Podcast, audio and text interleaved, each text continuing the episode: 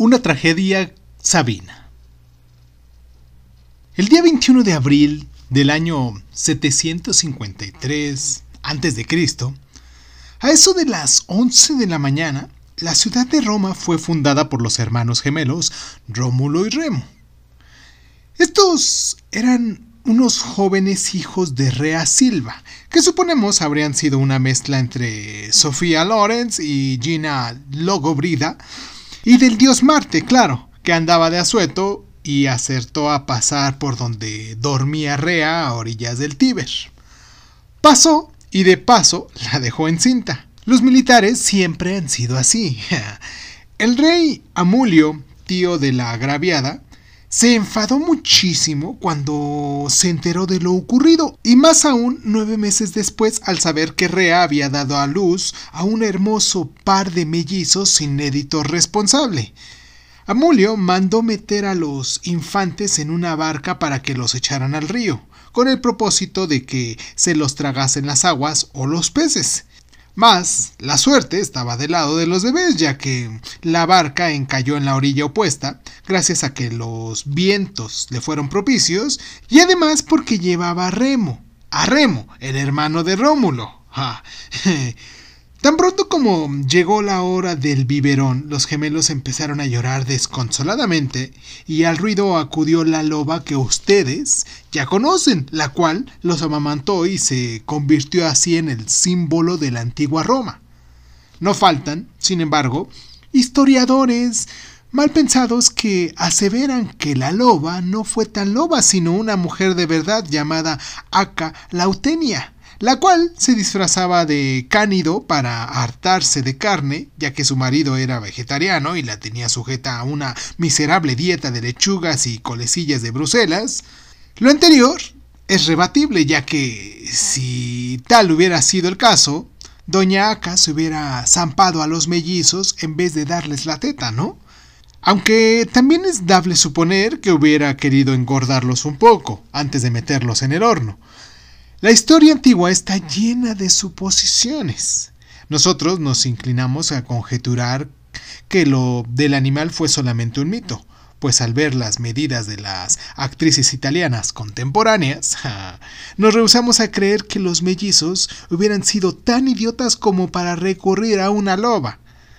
El caso fue que los niños crecieron. Como suelen crecer todos los niños, aún los alimentados sin perlagón Eventualmente, Rómulo y Remo se hicieron hombres, y el 21 de abril del año 753 a.C., como queda dicho, fundaron la ciudad de Roma en un pintoresco pasaje de siete colinas a orillas del río Tíber. Dicho acto, sin embargo, no fue tan sosegado como hubiera podido pensarse. Cada uno de los dos hermanos quería darle su nombre a la ciudad y como no se ponían de acuerdo, decidieron hacer una apuesta bobalicónica en el sentido en el que el que viera más pájaros sería aquel que bautizara a su nueva ubre. Urbe, perdón. Pero con eso de la loba y de las pechugas italianas se aturrulla uno, ¿no? Remo contó hasta doce. Doce pájaros, no pechugas, claro, pero Rómulo contó muchos más. Parece ser que el vinilo de Falerno, liberalmente consumido por este último, tuvo algo que ver con el fenómeno óptico. De cualquier manera, Rómulo rubicó su triunfo matando a su hermano Remo de una nítida cuchillada. Acto seguido se instaló en el monte Capitolino y convocó a todos sus secuaces. Camaradas y amigos, dijo mientras probaba el filo de su cuchillo sobre la yema del pulgar, como quien no quiere la cosa. He decidido que la nueva ciudad se llamará Roma y no Rema, como quería el bestia de mi hermano y que en paz descanse. Roma porque Rema no rima. ¿Hay alguno entre vosotros que se oponga? No balaron al unísono los secuaces, con una admirable uniformidad de criterio digna de una asamblea del PRI mexicano o de esas cortes españolas. Recordad que vamos a fundar una democracia, continuó Rómulo, donde cada ciudadano podrá expresar libremente sus opiniones y pareceres. Consecuentemente, el que no esté de acuerdo con el nombre de Roma, que levante el dedo. Los ahí reunidos se guardaron mucho de levantarlo, ya que acababan de ver cómo Remo había sido abierto en canal. ¿No hay dedos? preguntó Rómulo, recorriendo con la mirada a la congregación.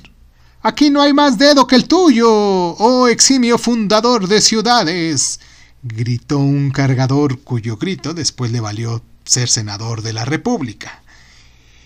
El eximio lo será tu padre, sonrió Rómulo, que en el fondo se sentía halagado. Como tú digas, papá, sonrió a su vez el mozo de cuerda. Muy bien, en tal caso Roma se llamará la ciudad, per secula secolorum. Y ahora, a construirla, mis lobatos, que si cae un aguacero, el solo nombre no nos va a servir de mucho. ¡Viva Roma! ¡Viva Rémulo! aullaron todos, con ese entusiasmo con el que el pupalacho acoge a los líderes que le imponen por la fuerza.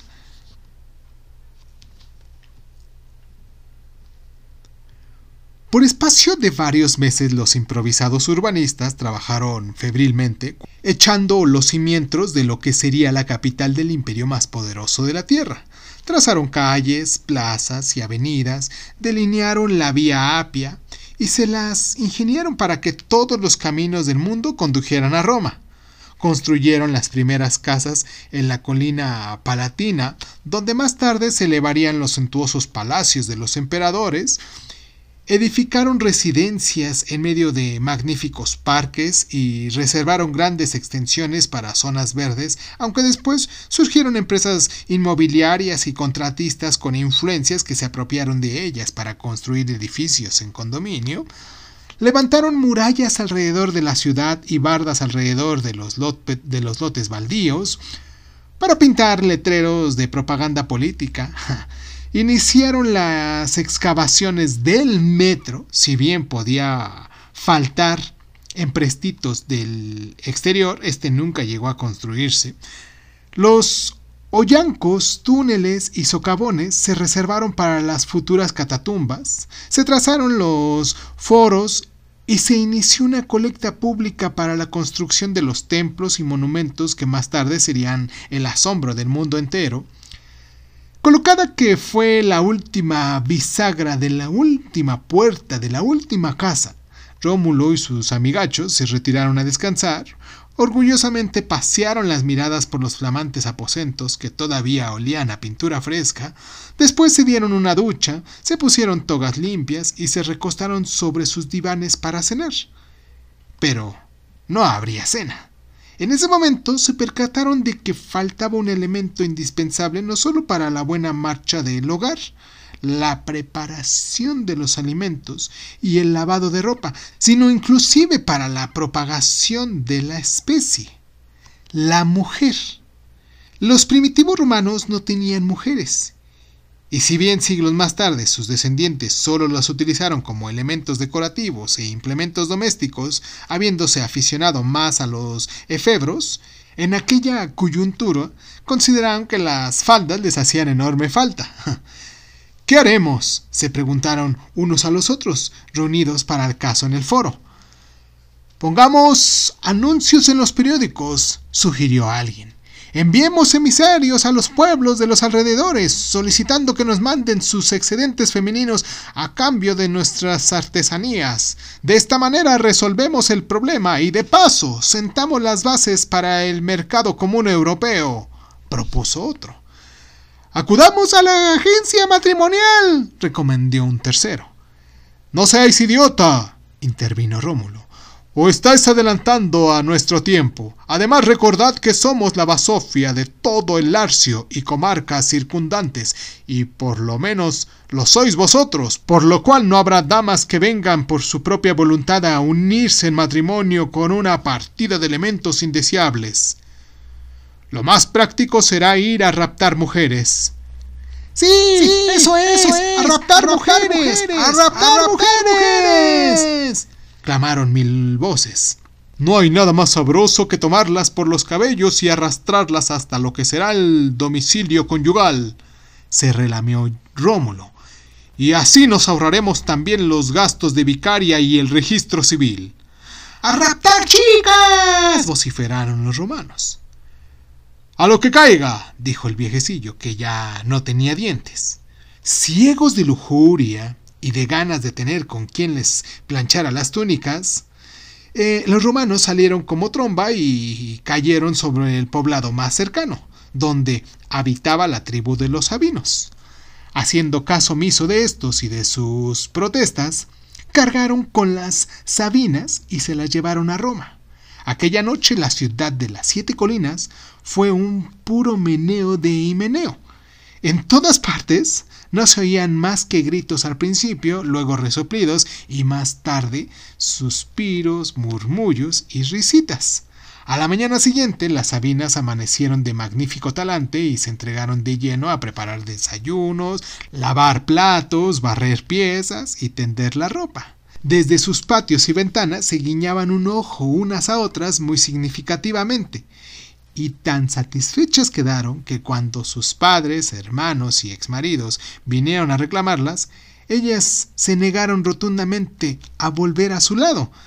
Los sabinos desaparecieron de la historia, tanto por no tener ya con quién perpetuarse, como porque se arrojaron de cabeza al Tíbet.